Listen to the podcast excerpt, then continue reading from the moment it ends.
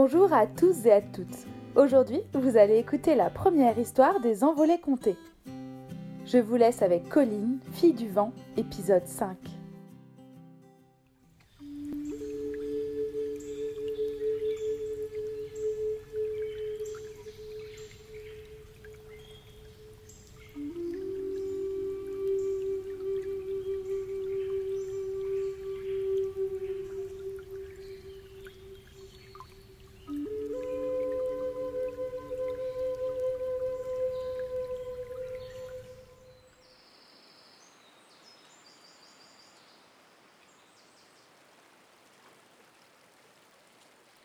Colline et l'oiseau corail suivent le petit cours d'eau toute la journée.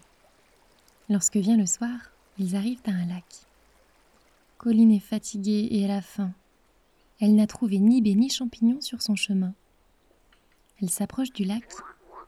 Pas de traces de fleurs des eaux. Gaïa lui a expliqué que l'eau du lac dans lequel vivent les fleurs des eaux était si pure qu'elle scintille comme mille étoiles. Ce lac s'appelle d'ailleurs le lac étoile. Ce n'est pas le lac étoile. Il me faut encore avancer dans ces montagnes, se dit Colline. Soudain, elle aperçoit comme un frémissement à la surface de l'eau. Tiens, tiens, il y a quand même l'air d'avoir des poissons dans ce lac. Ça pourrait être une idée pour le dîner. Elle se penche au-dessus de l'eau et aperçoit de gros poissons aux écailles dorées qui se laissent porter par le courant. Elle retire doucement ses chaussures et glisse ses pieds dans l'eau du lac. Le froid lui serre les chevilles. Corail se met à piailler. Qu'est-ce qu'il y a, Corail? Tu n'aimes pas le poisson? Lui demande Colline en riant. Elle avance de quelques pas. Corail siffle. Ne t'inquiète pas, petit oiseau. Je sais attraper les poissons à main nue. Ma sœur Ondine me l'a appris. Corail siffle de plus en plus fort. Mais Colline ne l'écoute pas. Elle est concentrée sur l'eau qui s'agite à ses pieds. Elle aperçoit un gros poisson derrière un rocher. D'un geste vif, elle le saisit par la queue. Mais à peine sort-elle le poisson de l'eau que le lac se soulève en une vague immense.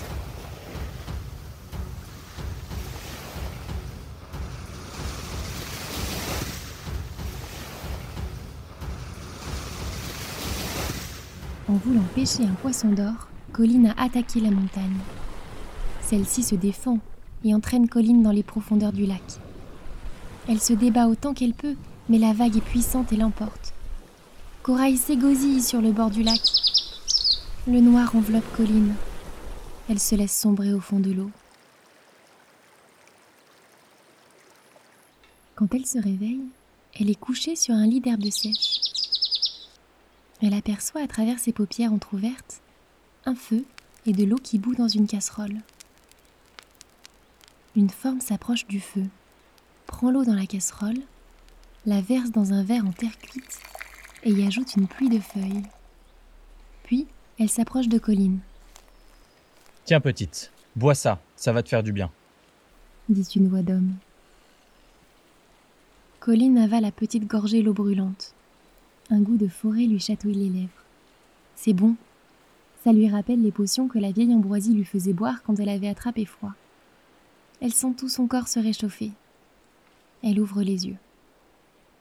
Un grand homme, aux yeux verts à la fois doux et étincelants, et aux cheveux bruns en bataille, la regarde en souriant. Eh bien, tu t'es fait une sacrée frayeur, petite aventurière. Un peu plus, et tu finissais au fond du lac.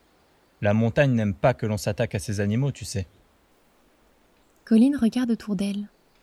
De grandes tentures vert et or recouvrent les murs de ce qui semble être une cabane faite de branches.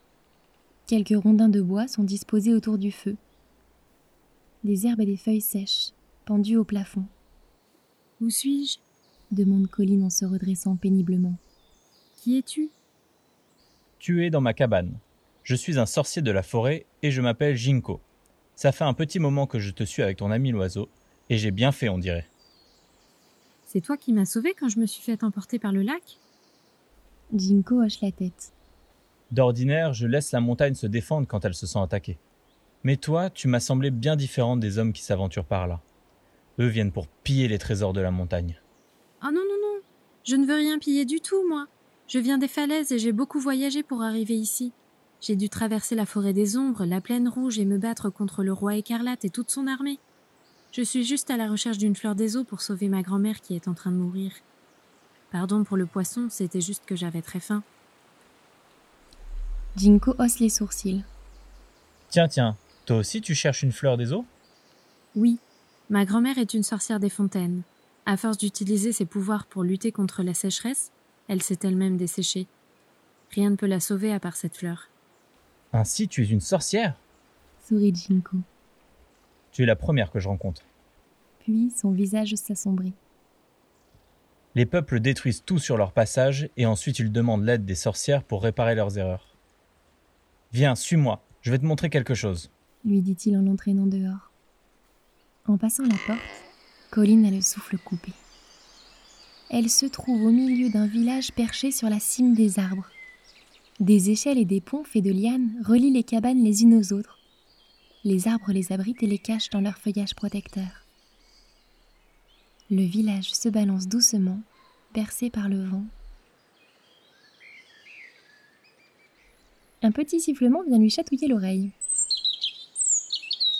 Corail crie Colline en offrant sa main à l'oiseau qui s'y pose doucement. Je suis tellement contente de te retrouver.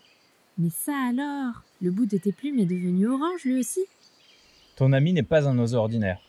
sourit Jinko. Puis il se met à siffler. Corail lui répond en piaillant gaiement. Tu parles son langage? Comme tous les autres sorciers de la forêt, je parle le langage des arbres, des plantes et des animaux. Et sa patte a l'air guérie? Oui, je lui ai fait un pansement à la sève d'argousier. C'est très efficace sur les oiseaux. lui explique Jinko. Il tend une liane à Colline. Vas-y, laisse-toi porter par les arbres. Colline s'élance et la liane l'emporte à travers la forêt. Elle voit passer des cabanes de toutes les formes perchées sur des arbres aux larges feuilles rondes. Du bout des doigts, elle effleure de grandes fleurs jaunes, des branches lisses et douces qui portent de gros fruits violets. C'est magnifique et tellement différent de mon village au bord de la falaise.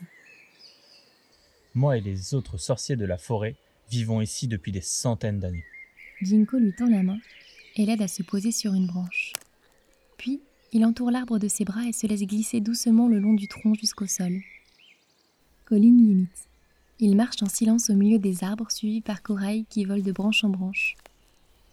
Jinko a un pas si léger qu'il froisse à peine les feuilles posées sur le sol, Il ne fait qu'un avec la forêt, songe Colline.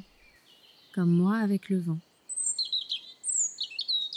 Elle ne sait pas où Jinko l'emmène, mais elle a l'espoir qu'il pourra l'aider à trouver une fleur des eaux pour sauver Isaiah. Après tout, il lui a sauvé la vie et elle se sent en confiance avec lui. Dans le bleu du ciel au-dessus d'eux, Corail dessine avec ses ailes.